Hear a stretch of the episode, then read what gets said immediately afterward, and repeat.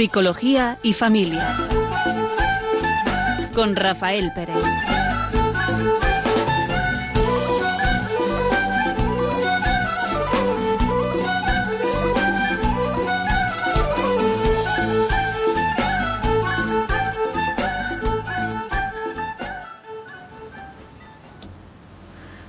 Buenas tardes.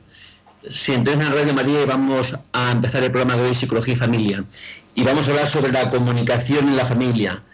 Y vamos a estar un ratillo con ustedes. Raquel Talabán. Y un servidor, Rafael Pérez. Quería empezar con un pequeño cuento que nos ayude a entrar eh, para tratar este tema y nos da pie a poder hablar. Dice así, en un momento determinado el anciano se quejó se quedó mirando afectuosamente a su mujer y le dijo, Querida, estoy orgulloso de ti. ¿Qué has dicho? preguntó la anciana. Ya sabes que soy un poco dura de oído. Habla más alto. Que estoy orgulloso de ti. Me parece muy lógico, dijo ella con un gesto despectivo. También yo estoy harta de ti. ¿Cuántas veces en la comunicación humana damos por hecho y por sabido lo que el otro nos va a decir nos ponemos en piloto automático y no escuchamos. No somos conscientes de las necesidades del otro, de qué nos está diciendo, qué, nos quiere transmitir. Y nosotros solos jugamos un partido de frontón contra una pared, contestándonos y respondiéndonos, pensando que lo hacemos también por el otro. No sé ustedes, pero supongo que tendrán experiencia de que tantas veces las dificultades que tenemos entre la familia, entre la pareja, entre el matrimonio o entre los hijos es por falta de comunicación o por falta de entendimiento de lo que queremos comunicar o lo que entendemos que el otro nos está diciendo. Es decir, por estas dificultades, ¿no? En hacer eh, saber al otro lo que quiero, lo que pienso, lo que siento, ¿no? Este, este cuentecito lo que muestra es una cosa clara, ¿verdad? Es decir, eh, el marido dice una cosa y la mujer, sin haberlo escuchado, ya da por supuesto otra. Y quizá eh, lo que dice, eh, y yo también estoy harta de ti, ¿no? Eh, ¿Qué se puede deducir de, esta forma de entender? Pues quizá lo que manifiesta, lo que manifestamos tantas veces es que respondemos no tanto a lo que el otro nos dice, sino a nosotros nos sentimos, ¿no? O pensamos, o mm, imaginamos que el otro me quiere decir no tanto la realidad ¿no? de la comunicación. Hay conversaciones que a veces son realmente absurdas, casi de los hermanos Marx, eh, porque intentas explicarle a una persona una situación, una circunstancia, un método de trabajo o una forma de funcionar o de cómo lo vamos a hacer en casa y la otra persona no escucha, porque da por entendido que ya lo sabe, que es repetición de lo que se le ha dicho otras veces y sigue en su rol. Esto no es una buena comunicación y esto va a dar eh, problemas a largo plazo. Para que una comunicación sea fluida, que sea eh, que haya un emisor y un receptor, ¿no? y que el mensaje llegue de lo que uno quiere decir, eh, le llegue al otro, que se sepa, que lo sepa, ¿no? A mí hace, falta algo que parece que todos, todo ser humano tiene, salvo que tenga una dificultad biológica, física, que es escuchar, ¿no? que tenés un, oído. La escucha no solamente es poder oír bien, sino escuchar es eh, ponernos, ponernos en el lugar del otro y saber lo que el otro nos quiere decir. Fíjate, es como abandonarse a sí mismo y ponerte en el lugar de qué es lo que me quiere decir el otro. ¿no? Y pero no solamente es el contenido, lo literal, lo verbal, ¿no? lo, que, lo que nos comunica, sino eh, qué está expresando, qué está sintiendo, qué está queriendo a veces no respondemos a lo verbal, respondemos realmente a lo que el otro mm, expresa en sus afectos, ¿no? en sus afectos hacia, hacia el que comunica. ¿no? Por eso, eh, escuchar que parece que es algo sencillo, no, es tan, no estamos tan acostumbrados. ¿no? A veces estamos hablando, estamos comunicando uno con otro y estamos más pensando en lo que voy a responder que en lo que el otro me está diciendo. Pues qué difícil es que me llegue eh, el mensaje eh, lo que el otro me quiere decir, ¿no? Respondemos quizá eh, desde lo que nosotros, de acuerdo a lo que creemos que el otro me está diciendo, creemos, ¿no? Pensamos, yo respondo. pero sin haber a lo mejor entendido ¿no? el, mensaje, el contenido, tanto la forma como el fondo de lo que el otro me quiere decir. Por un lado, eh, comunicarnos con alguien que nos importa, con un familiar, con alguien con quien hay una relación afectiva de algún tipo, es más difícil quizá que hablar pues con un compañero de trabajo, con un compañero de clase, con el vecino de la escalera, porque va implícito no solo el mensaje que queremos comunicar, sino las emociones que hay alrededor. Y las emociones pueden ser cuánto te quiero, qué bonito es el día de hoy, o no soporto que vuelvas a dejar los platos sin recoger, o otra vez tengo que poner una lavadora porque no has tenido cuidado con la ropa. Entonces eso va eh, llenando un poco eh, lo que es el globo que va alrededor del mensaje. La comunicación eh, pues es difícil y a veces puede ser hostil o no, dependiendo también si la otra persona que recibe no tanto el mensaje, sino esa forma de, acercarnos a, él, pues cómo lo recibe, ¿no? Cómo están sus emociones también, si, si están en sintonía con las nuestras y si puede haber una comunicación. Se han hecho estudios sobre la escucha activa no, no, no la escucha pasiva, sino la, la escucha activa, ¿no?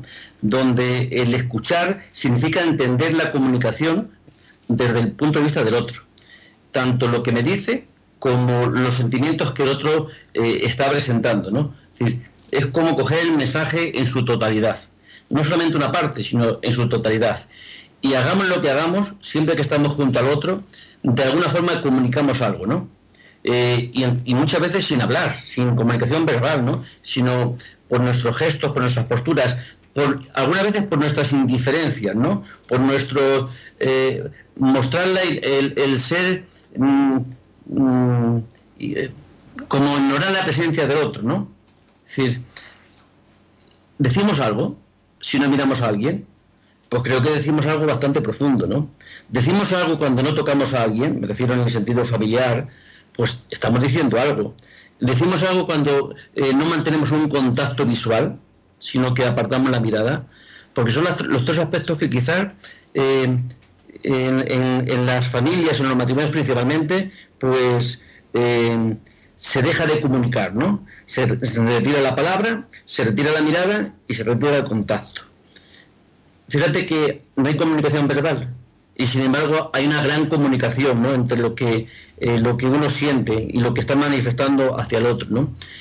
Y es un mensaje bien claro para el otro, ¿verdad? Un mensaje bien claro. Y no, ha hecho falta ni una palabra para decir eh, cómo se viven, cómo se viven de, cara al otro. Ese mensaje llega mucho más hondo que muchas palabras que se pudieran decir. Mucho más hondo, porque habla de la totalidad de la persona, ¿no? De uno a otro.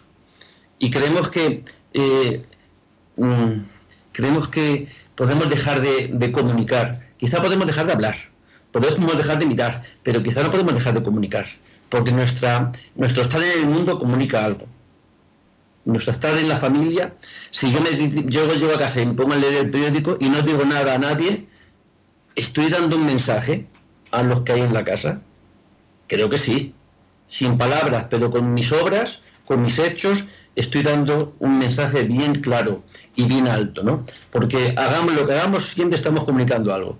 Aunque esté durmiendo, ¿qué estoy comunicando? Que lo más interesante para mí no son las personas que hay a mi alrededor, sino eh, mi necesidad de dormir, ¿no? O mi cansancio. Eh, pero de alguna forma eh, comunicamos con nuestra presencia, con nuestros hechos. Muchas veces pensamos que el lenguaje o el mensaje se tiene que llenar de palabras, de sonido, de ruido, y no nos damos cuenta de que efectivamente el silencio forma parte de la comunicación. Dentro de lo que son los idiomas universales, como la música, por ejemplo, el silencio es importante. De hecho, hay símbolos que significan el silencio, igual que las notas, que dependiendo de la forma que sean y, el color y su representación, indican un tiempo y un modo, hay símbolos para marcar el silencio dentro de la música. Si en la radio, donde ustedes no tienen ningún otro tipo de eh, referente nuestro, nos calláramos durante al menos tres segundos, que parece que tres segundos no es nada, sería un silencio muy largo, dentro de cuando una conversación es solamente lo que uno oye. En el lenguaje no verbal, pues efectivamente, podré decir algo si estoy con mi cuerpo orientado hacia una pared en vez de a la persona que tengo cercana, si la mirada es esquiva, ¿no? si eh, estoy cabibaja y mis oídos y mi boca también están puestos en otra dirección que no es la persona que tengo al lado, pues ahí estoy comunicando. Y, la, y en la palabra, en lo que es una conversación, pues no podemos dar eh, las cosas por sabidas, no podemos dar las cosas por sentadas. No se lo voy a decir otra vez, o ya tendría que saberlo, pues no, no le voy a decir nada, ¿no? Y si me pregunta, pues es que no me pasa nada. Esos eh, terribles nadas, pues eso comunica mucho. Y lo que tenemos que hacer es no quedarnos ahí, no pensar que, el otro ya lo tiene que saber. Es importante que, la relación, que la comunicación sea fluida y sea nueva en cada momento. Pues eh, desde el saludo de buenos días al cerrar eh, eh, la conversación de una forma que los dos demos por entendido que hemos terminado de hablar, a hablar de todo lo que es importante o no importante, porque los pequeños detalles al final, cuando estamos hablando de relaciones humanas, de emociones, de comunicación, todo importa. A veces también sería bien bueno el poder, eh, si queremos asegurar que lo que comunicamos ha llegado y el otro me ha entendido, eh, hay formas para evitar, mm, pues muchas veces por los mm, eh, las incomunicaciones o los dobles sentidos que, eh, o estas dificultades ¿no? de no entender lo que el otro me dice. Hacer saber que al, otro, hacer saber que al otro le he escuchado. ¿Cómo? Pues a veces de una forma muy sencilla. Yo me acuerdo cuando mis hijos eran pequeños y me decía, vete a comprar a la tienda de abajo un kilo de patatas. Y, ¿pero me has oído bien? Sí, que vaya a la tienda a comprar mm, y te puede decir cualquier barbaridad, ¿no? Sí, pues no, si tú le dices a alguien, eh, oye, quedamos esta, mañana por la tarde a las tres y media en la Puerta Sol, eh, eh, ¿de acuerdo? ¿Dónde vamos a quedar mañana? A las tres y media en la Puerta Sol, ¿no? Pero esa repetición que parece a veces que es sobra, ¿no? Que es, pues a veces en muchas de nuestras comunicaciones, si lo utilizáramos este reflejo, ¿no? Este, este asegurar al otro que te ha entendido, pues evitaríamos muchas discusiones y muchos problemas de, de mm, por eso, de incomunicaciones, ¿no? De no entender lo que otro me quiere decir. Pero a mí, no sé si yo seré único, ¿no? Pero con mi mujer me pasa tantas veces que lo que yo digo, ella no entiende, o lo que ella me dice, yo tampoco lo entiendo, ¿no? Que hemos quedado en tal sitio, quedamos tal, ¿eh? y, ¿no? Y surgen luego mm, esas dificultades de, de, creer que uno eh, se ha hecho escuchar y no, y no. Entonces, eh, qué bien que tuviéramos esa, ese, ese reflejo, ¿no? Decir, ah, o sea, que lo que me quiere decir es esto, ¿no? resumidamente, eh, exponer aquello que el otro me ha, que yo he entendido que me quiere decir. Una gran parte de las comunicaciones que nosotros necesitamos en la familia, en el matrimonio, no solamente es que el otro se entere no de lo que le quiero decir, sino también que entienda mis sentimientos, ¿no? Eh, entienda lo que yo estoy viviendo, cómo estoy viviendo esto, esto que te estoy diciendo, ¿no? Y quizá lo más importante, y cuando eh, en, muchos, en muchos matrimonios se quejan de que hay falta de comunicación, no es que haya falta de comunicación, que seguramente que hay mucha comunicación. Ahora, eso sí, ¿qué es lo que estamos comunicando? A lo mejor estamos comunicando pues que no, que, no estoy de acuerdo, estoy, estoy comunicando pues que eh, eh, eso que, me, eso que te, a ti te sucede, pues yo no lo entiendo, ni, ni, me hago consciente de ello. Dice un marido al otro, oye, vengo preocupado porque mi madre resulta que es que le ha dicho el médico que, eh, que la tiene que hacer un no sé qué prueba porque tiene... Y la verdad es que estoy preocupada. ¿Qué hace el marido a lo mejor para, para ayudarla, para creyendo que la ayuda, en que deja eso no tiene importancia, hombre, verás como no es nada? Bueno, pues quizás eso no le alivia mucho a la mujer ¿Acaso va, a dejar de preocuparse porque su madre eh, apunta al médico que puede pasar algo? Pues no. ¿Cómo le ayudaría? ¿Cómo se sentiría la mujer escuchada, entendida, acompañada? Pues quizá, pues, escuchando sus sentimientos. Jo, sí, o sea, que estás preocupada, ¿no? Por lo que te puede pasar, puede pasar a tu madre, que puede ser algo serio. Eso, que parece que es una tontería, eh, eh, más los funerales que decimos tantas veces, te acompaño en el sentimiento, es decir, escuchar los sentimientos que el otro ante una situación difícil tiene. Y solamente con que alguien entienda cómo me siento, eso mm, hace que pueda estar acompañado. Ah, puede hacer que no me, no me encuentre solo, sino que me siento entendido. Es decir, que esa comunicación más íntima, más personal, que son mis emociones, pues al otro le llegan y las entiende. No me da ninguna solución. No me dice que no pasa nada, que no tiene importancia. Además es verdad que hay una diferencia marcada en cómo nos comunicamos los hombres y las mujeres. Los hombres suelen ser más pragmáticos y más prácticos y las mujeres nos centramos más en las emociones y en los sentimientos. ¿Cuántas veces no podemos ver eh, a un grupo de señores que a lo mejor están bebiendo o están haciendo nada sin hablar simplemente haciéndose compañía, pero eso para ellos es importante y es eh, parte de su rol y parte de, su grupo. Y sin embargo, pues eh, que una mujer, por ejemplo, diga me duele la cabeza, lo que seguramente no espera es que nadie le diga ve al médico. Ella ya sabe que si no se encuentra bien tiene que ir al médico. Pero si a lo mejor el sentirse escuchar y decir, bueno, ¿y qué te pasa? Y no sé qué, pues a lo mejor, em, pues quédate aquí a mi lado, o tú Mateo, en fin, un poco estar pendiente. Y es verdad que el no encontrar esa respuesta que a veces esperamos hace que ya también vayamos, eh, pues como decíamos al principio, ¿no? ideando una secuencia comunicativa que no tiene nada que ver con lo que ocurre en la realidad, pero es lo que nosotros estamos percibiendo. Algo que facilitaría mucho eh, la comunicación en la familia, entre los cónyuges y entre los padres y los hijos, pues sería el conocimiento de uno mismo, ¿no? El conocimiento de sí, ¿Cuántas veces respondemos al otro de acuerdo a lo que yo siento? El niño tira un vaso.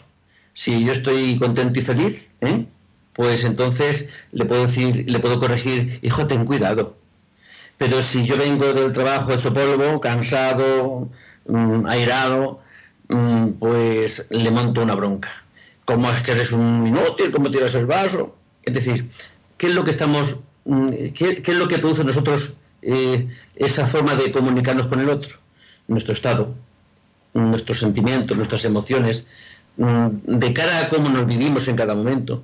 No es el hecho en sí, ¿no? Si la comunicación, la comunicación que tenemos está basada solamente en mi estado, no en, en, los, no en los hechos, pues quizá mm, está muy condicionada, ¿no? Por lo que sentimos. Por eso el conocerse así a uno a sí mismo significa eh, tener esta capacidad de, introspección, ¿no? De entrar dentro de sí, saber cómo me siento y entonces tener como un poquito más cuidado, porque si eh, de acuerdo a mis sentimientos así voy a comunicarme, pues al otro quizá le hago que se pueda eh, desorientar, ¿no? De cualquier cosa que pueda decir el otro, si voy a responder condicionado por mis sentimientos, mis sentimientos, pues quizá no sea la mejor forma de responder, ¿no? La forma más adecuada. Por eso este conocimiento de sí mismo creo que sería algo que nos, nos serviría para, eh, para relacionarnos con, todo ser humano, ¿no? Con todos los que nos rodean, eh, hasta con nosotros mismos. Es decir, conocernos, el saber de nosotros, el saber mm, hasta qué punto nos afectan nuestras emociones, ¿no? A veces hay emociones que nos afectan demasiado, ¿no? Si la tristeza nos, nos condiciona para relacionarnos, pues mucho, ¿no? La ira, mucho más, ¿no? A la hora de, de, buscar cómo descargarla y parece que buscamos y el que menos mm, se lo espera ahí eh, nos sirve como, como almohada, ¿no? Para descargar la ira. Se están haciendo estudios también sobre cómo está cambiando pues, eh, nuestro sistema neurológico, ¿no? Cómo procesamos la información. Y, por ejemplo, lo que antes se decía que una clase no debía de durar más de 50 minutos porque éramos incapaces de, mantener la atención más tiempo, están viendo que, bueno, pues con esta vida que llevamos de estímulos rápidos, de respuestas inmediatas, pues al final nuestra capacidad de atención para un tema exclusivo eh, pues está bajando mucho. Entonces, claro, eh, si tú tienes que comunicarte, mantener una conversación con alguien que te requiere un cierto tiempo o una cierta escucha, a ver qué me está diciendo, a ver si realmente soy capaz de interpretar si está bien, si no está bien, qué me está diciendo, si tengo que hacer algo o no, pues muchas veces, pues es eso, eh, ni siquiera escuchamos, nos hacemos una idea un poco a la ligera por el eh, esquema corporal que, que nos muestra y bueno, vamos a ver si acortamos que tengo que ponerme a otra cosa, ¿no? Por ejemplo, en mi, en mi comunidad parroquial hubo un tiempo que, vimos que había gente pues que estaba alejada, que iba a misa y tal, y que pues, pues no conocían a nadie, se sentían un poco, eh, pues un poco al margen, ¿no? De las cosas que se hacían y lo notábamos. Y dijimos, ay, qué buena idea, pues vamos después de misa a quedarnos cinco minutitos a, saludar a la gente que, que, no conozcamos para que se sientan también integrados, ¿no? Una idea que en principio está bien, pero claro, cuando tú llegas a una persona, le das dos besos, le preguntas, hola, ¿qué tal estás? Y antes de que te responda, ya estás dando dos besos al siguiente y preguntándole, hola, ¿qué tal estás? Y sigues tu cadena, ahí no estás comunicando ni estás acogiendo, aunque tú creas que, que lo estás haciendo. O yo me acuerdo, por ejemplo, un día en el autobús, todavía me muero de vergüenza al recordar que acostumbrada a que no me contesten, yo cuando entro, cojo mi billete, buenos días. Y para un pobre conductor del autobús que me contestó, yo ya estaba casi al final del autobús, que me dieron ganas de darme para atrás y decirme, perdone, perdone, que realmente me importa, qué bien que me ha, que me ha saludado, pero no estaba acostumbrada a eso, ¿no? Por ejemplo. Si te parece, Raquel, podemos hacer un descanso, que nuestros oyentes puedan reflexionar sobre este, este tema. ¿Vale?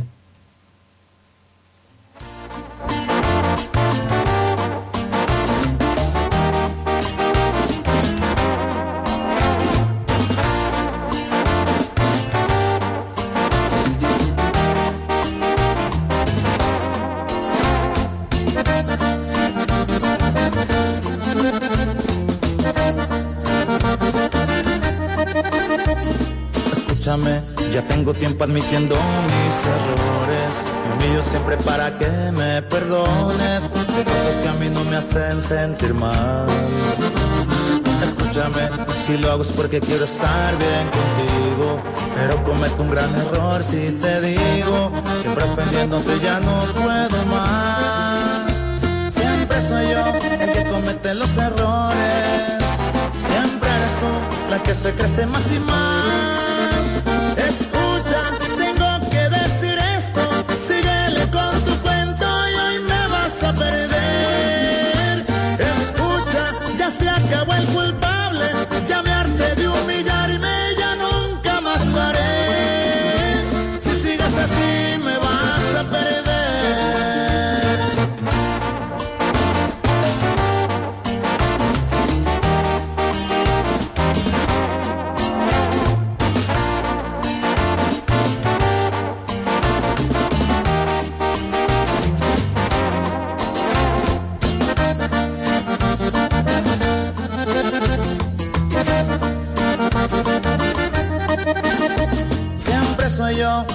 Comete los errores. Siempre eres tú la que se crece más y más. Escucha, tengo que decir esto. Síguele con tu cuento y hoy me vas a perder. Escucha, ya se acabó el culpable.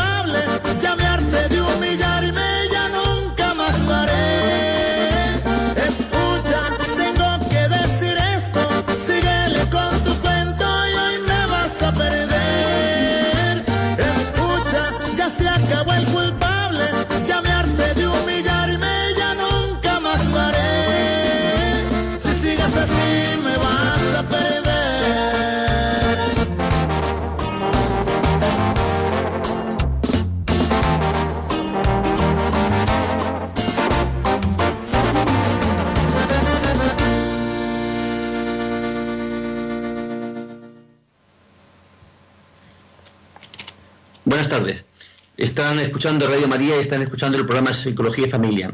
Estamos eh, tratando sobre la comunicación en la familia, en, el matrimonio.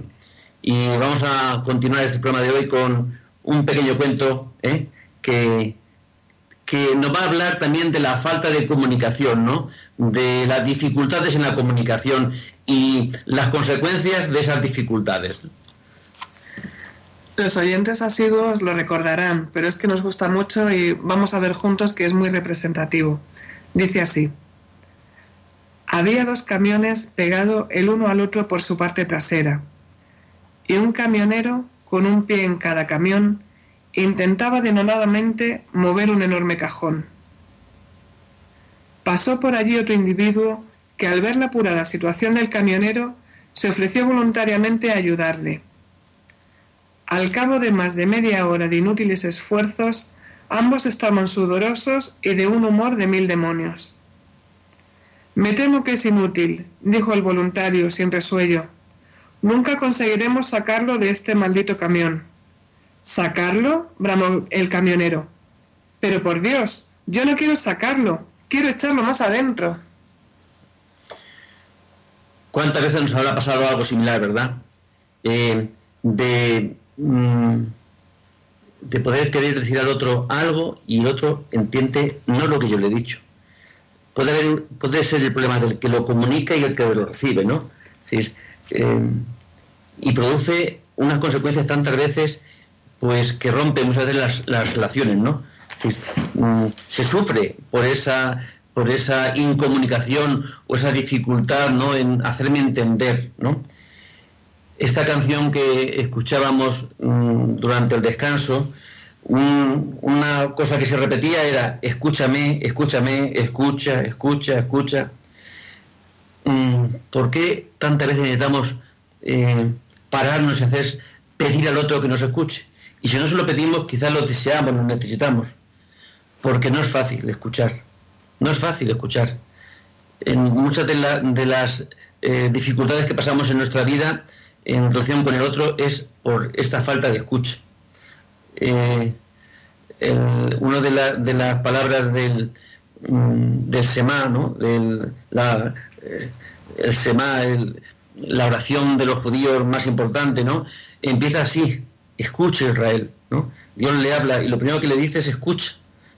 Si no escuchamos, todo lo demás que viene acto seguido es como si no pudiera llegar. Si no hay una previa disposición a poder abrir mi mente, mi oído para eh, que me llegue lo que el otro me quiere decir. Y esa necesidad de escuchar, que no siempre es solamente viene por el oído, ¿no? Cuando hablamos de lo verbal, sí, pero tantas veces por escuchar lo que la vida nos dice, por escuchar lo que nosotros, nuestros ojos ven, ¿no? Que en el fondo son mensajes que nos llegan. Principalmente por lo verbal, pues sí, eh, muchas veces por lo verbal, pero tantas veces el mensaje no viene por lo verbal, no viene por, por, por lo que vemos, ¿no? Por lo que sentimos, ¿no?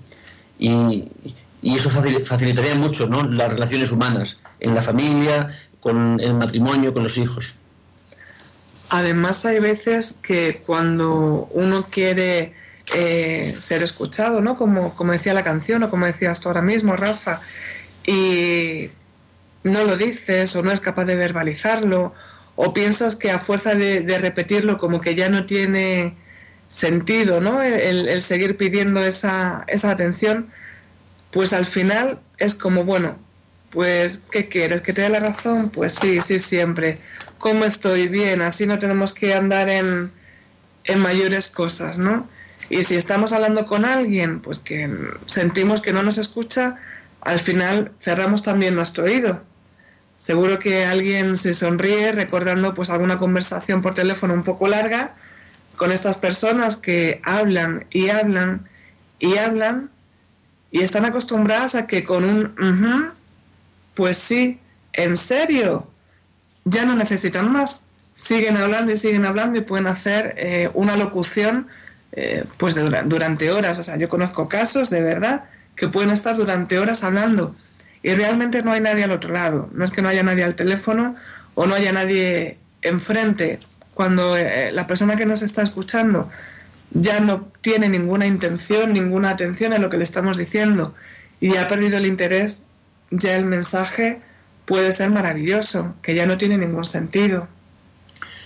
Una característica importante que facilitaría mucho eh, esa comunicación, esa relación entre, entre los miembros de una familia es la empatía, ¿no? Tener esa capacidad de poder ponerse en el lugar del otro, poder mm, percibir cómo el otro se siente. Eso muchas veces lo reflejamos, lo hacemos patente con nuestros gestos, ¿no? con nuestras posturas. Creo que la tristeza es fácil de mm, detectarla ¿no? en el otro, eh, pero no solamente por los gestos ¿no? del rostro, ¿no? por la postura corporal, eh, por cómo nos comportamos. ¿no? Muchas veces la tristeza nos lleva a entrar en nosotros mismos, ¿no? mm, la comunicación con alguien que está triste, quizá pues el que quiere comunicar algo, si conoce cuál es el estado del otro, el estado emocional, es más fácil, ¿no? El, ajustar, ¿no? La forma de comunicar a alguien que está triste. Alguien que está alterado, alguien que está mm, eufórico, pues quizá eh, la forma sea distinta, ¿no? Realmente para que te escuche hará falta pararle, pararle de su euforia, de, sus, de, su, de su alteración, ¿no? Es decir, el, ser empático, el, aprender, ¿no?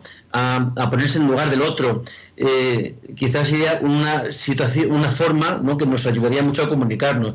Hay momentos que no son los más adecuados para comunicar ciertas cosas. Si quieres pedir un sueldo a tu jefe y, eh, recién que ha pasado algo importante y grave en su empresa, pues quizás no es el momento, ¿no? Eh, es decir, buscar el momento adecuado es, fíjate, solamente buscar el momento adecuado necesitamos ser empáticos ¿Cómo se sentirá esa persona nada más que llegar del trabajo? Pues a lo mejor no está muy hablador, no está muy comunicativo, pues no es el, mejor momento, ¿no? De, pero eh, con nuestra familia igual, ¿no? Si ves a tu mujer que está tareada, que, no ha parado en todo el día, que pues quizá no está como tan dispuesta ¿no? a poder eh, mm, escucharte en este momento si vamos a dar un paseo, ¿no? Quizás hace falta que se pare antes, que, que reflexione, que es decir, ese, ese el poder conocer, el tener esa capacidad de poder em, conocer cómo se encuentra el otro, en qué estado se encuentra, cómo se siente, facilitaría mucho la forma de relacionarnos, es decir, de comunicarnos.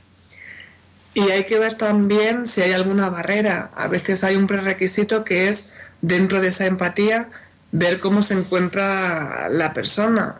Si, por ejemplo, tenemos un chaval en casa que está sufriendo acoso en el colegio, yo no puedo entrar así a las bravas y, bueno, pues cuéntame, como no me has dicho antes, qué ha pasado, qué te pasa con eh, estos compañeros o con estos profesores. Pues eh, probablemente tenga un poco que, esperar ¿no? Y, entrar de otra manera, aunque al final vayamos a hablar del tema que puede ser eh, más importante, pero dándole su tiempo, dejándole su espacio, porque por mucho que yo pregunte o por mucho que yo grite, si la otra persona, el proceso interior que está pasando necesita espacio, silencio o, simplemente comprensión o, ver que nuestra expresión eh, corporal o facial le invita a hablar de ello, pues vamos a tener que, ser empáticos, vamos a tener que esperar ese momento y no tanto eh, empeñarnos en hacer eh, esa conversación a nuestra manera, sino teniendo también muy en cuenta cómo está la otra persona. Y luego con los niños y adolescentes, quizá mm, tenemos que buscar también, bueno, más que buscar en ese caso, es estar atento a cuando ellos quieren comunicar. Por mucho que se le pregunte a un niño cómo te da en el colegio, qué ha sucedido, pues quizá mm, está más a por otras cosas y, no te va a contestar con aquello o a, un, a un hijo adolescente. Eh, si le preguntas eh, por qué estás triste, qué te pasa, eh, qué ha sucedido, por qué te encuentras así, fácilmente, pues si no le pilles en el momento adecuado, pues no te contesten, ¿no? Y, huyan de, esa conversación. Y sin embargo, a lo mejor en cualquier momento que él necesite comunicar, pues resulta que a ti te puede coger, yo qué sé, pelando patatas o haciendo cualquier otra cosa y luego, luego, luego me lo cuentas, que ahora no puedo, que estoy...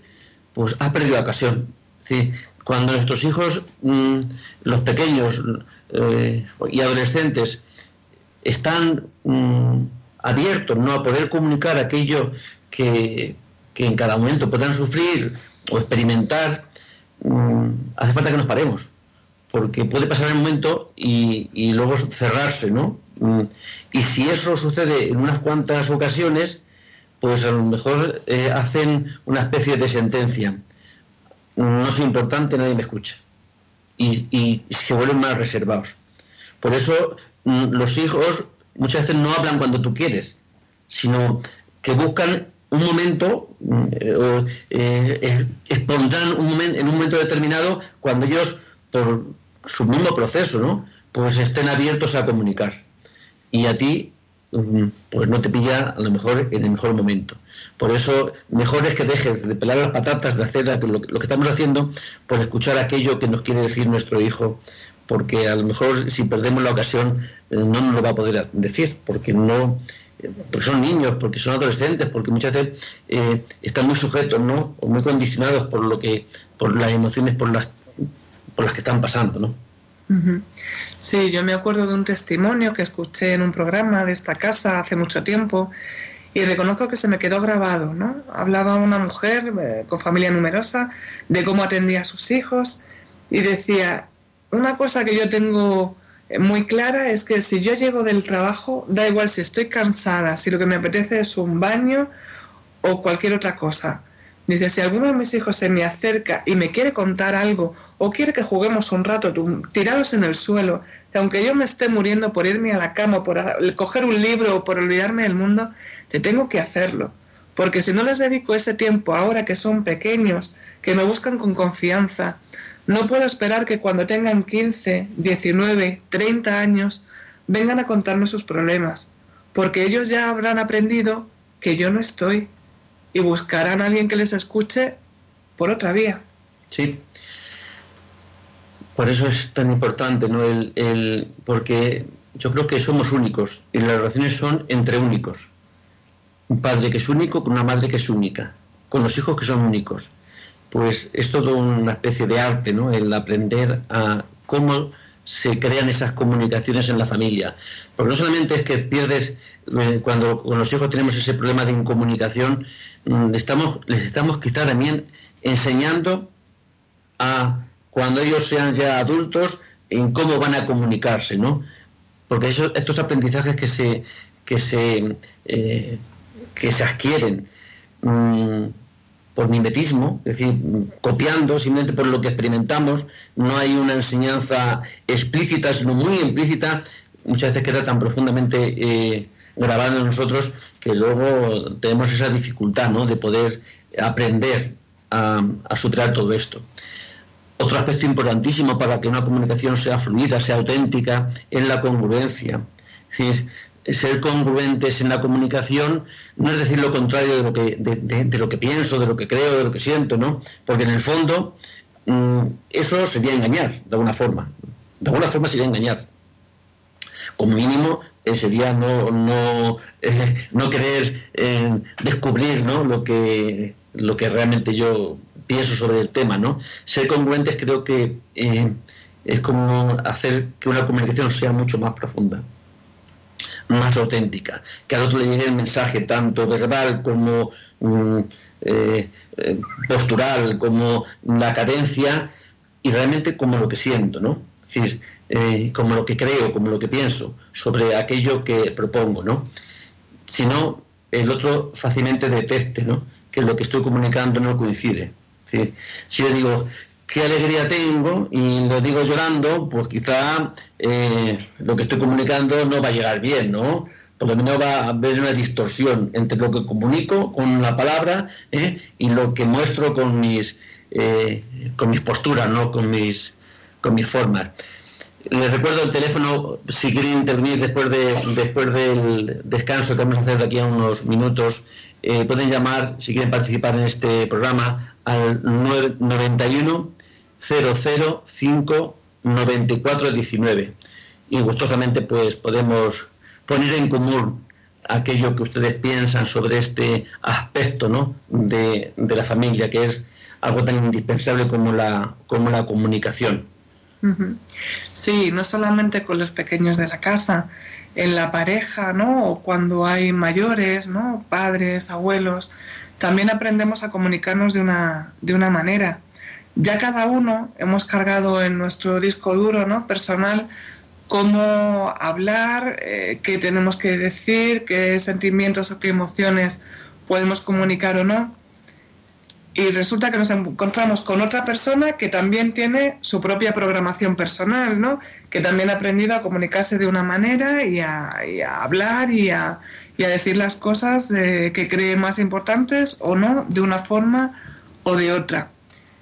Y dentro de eso, pues además, como tú decías, Rafa, qué importante es la congruencia, porque al principio no solamente son las palabras, sino son los hechos, son los actos. Cuando tú conoces a alguien y estás enamorada y tienes las mariposas en el estómago, es eh, no solo lo que dices, ¿no? sino parece que estás pendiente, que dedicas más tiempo, que te esfuerzas en que la otra persona sepa que te está escuchando, ¿no? Y parece que ya con el tiempo, cuando llevas mucho tiempo en una relación, pues ya nos hemos acostumbrado los dos a, total, si ya sabes que te quiero, ¿para qué te lo voy a decir?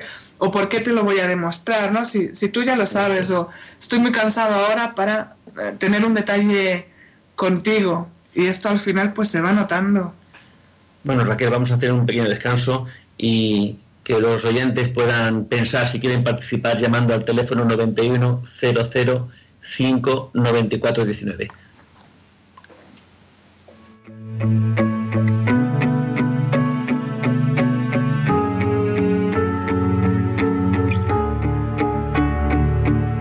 Palabras que anuncian las despedidas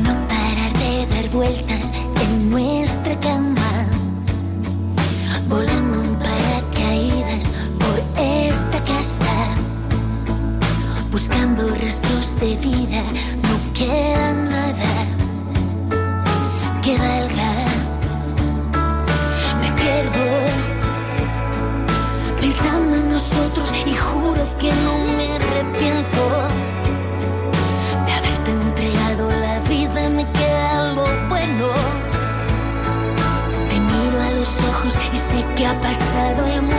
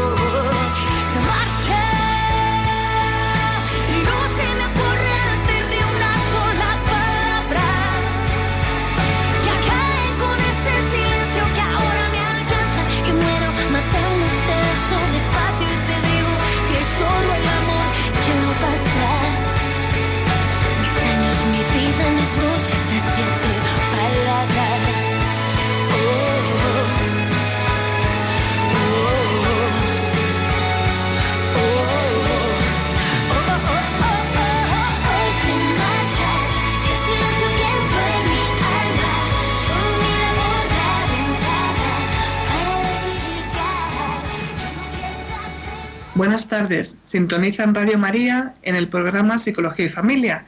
Esta tarde estamos con ustedes Rafa Pérez y Raquel Talabán, hablando de la comunicación en la familia. Vamos a ver lo que nos quiere decir Lidia de Huesca. Buenas tardes, Lidia. Buenas tardes.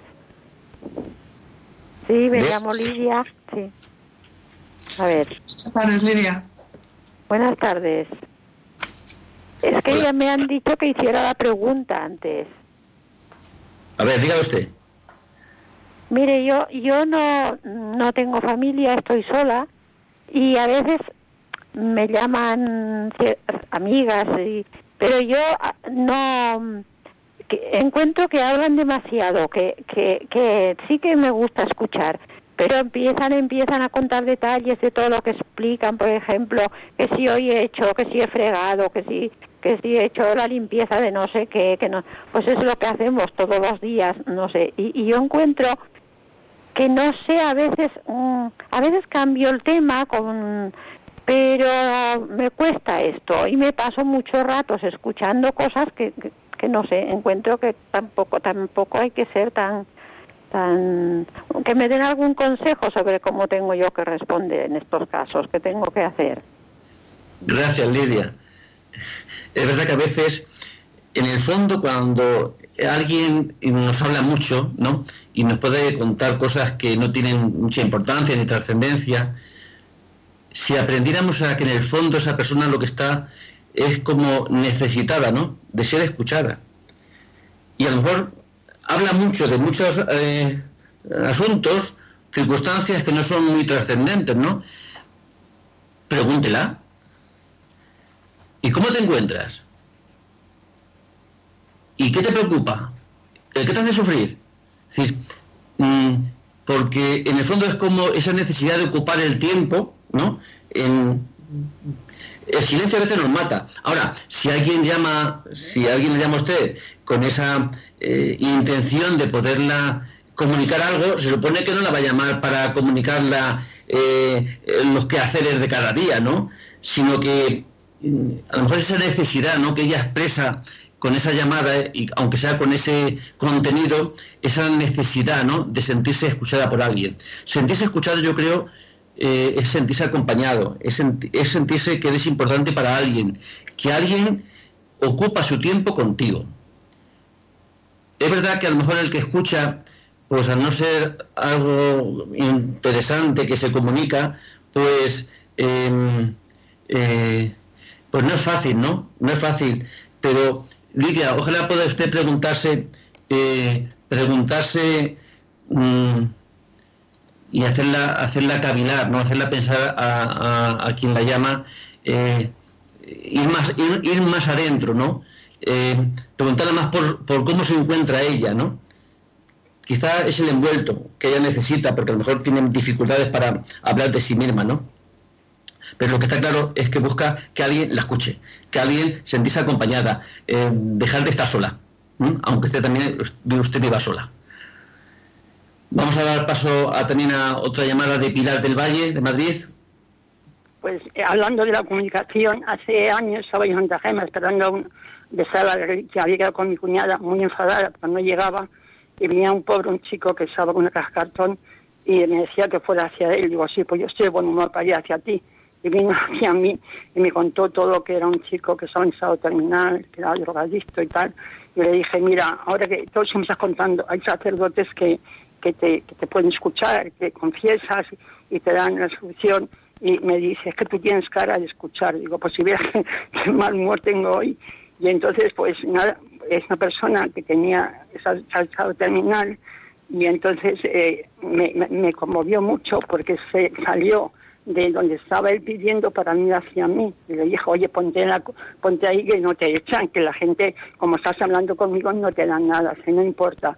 Y me dio una estampa Santa Gema que la tengo como una reliquia en, en mi dormitorio con mis cosas.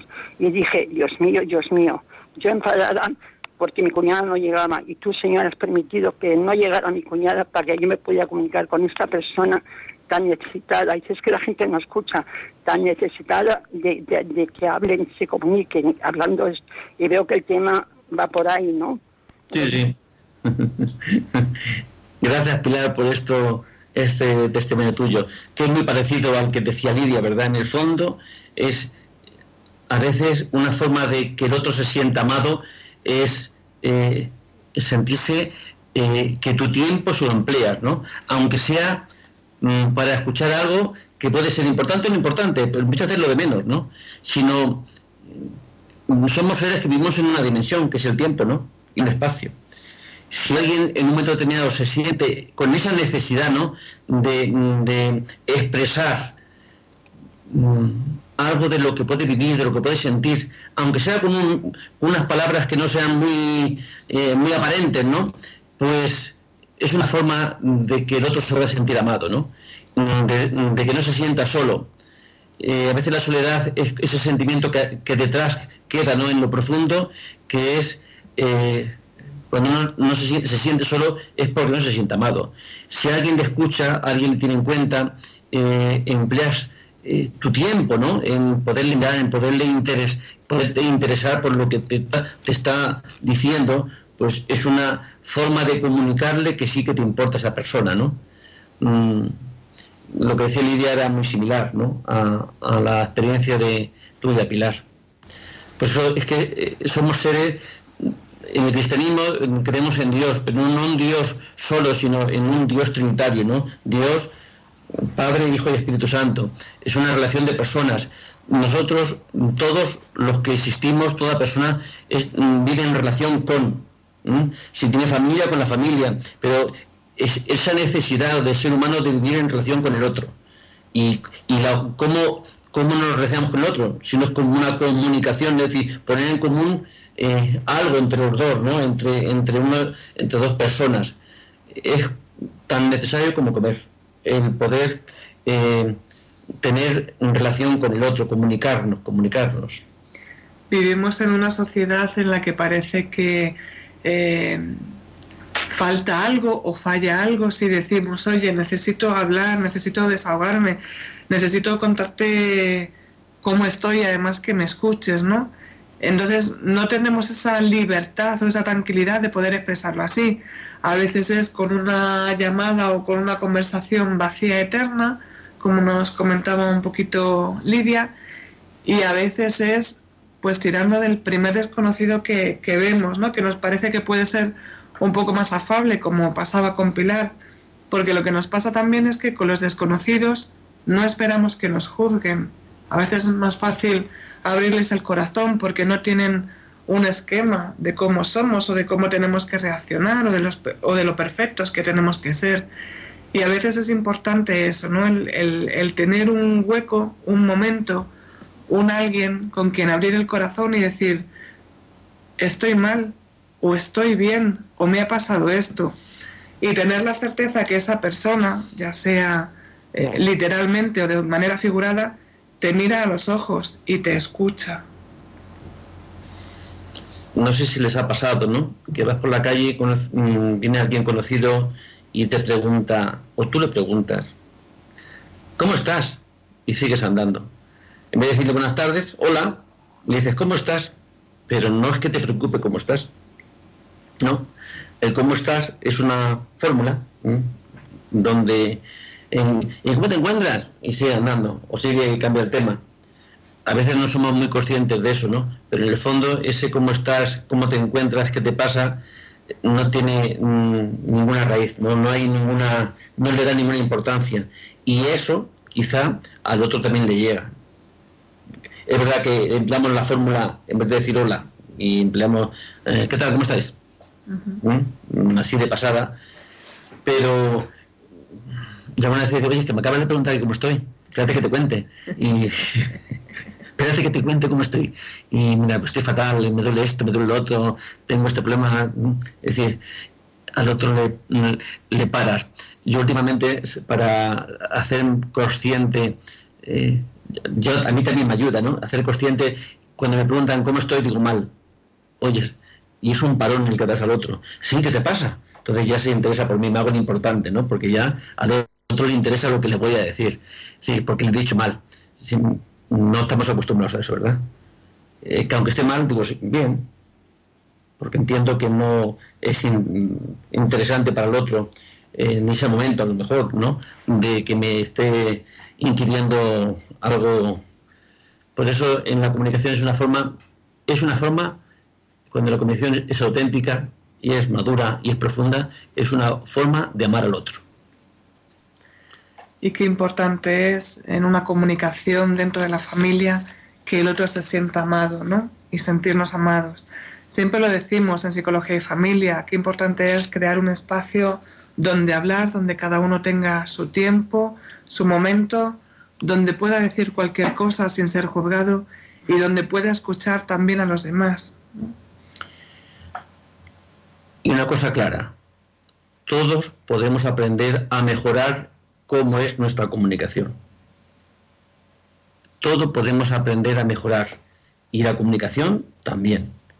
Solamente podemos aprender aquello que nos decimos aprender. Si nos paramos y nos planteamos que sería bueno el poder aprender cómo me comunico con los míos, con mi mujer, con mi marido, con mis hijos, con mis padres, ¿no?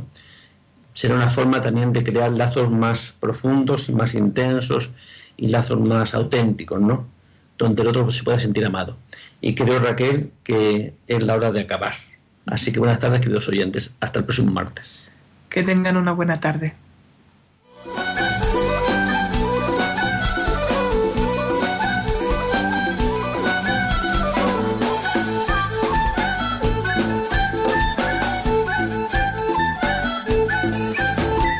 Psicología y familia.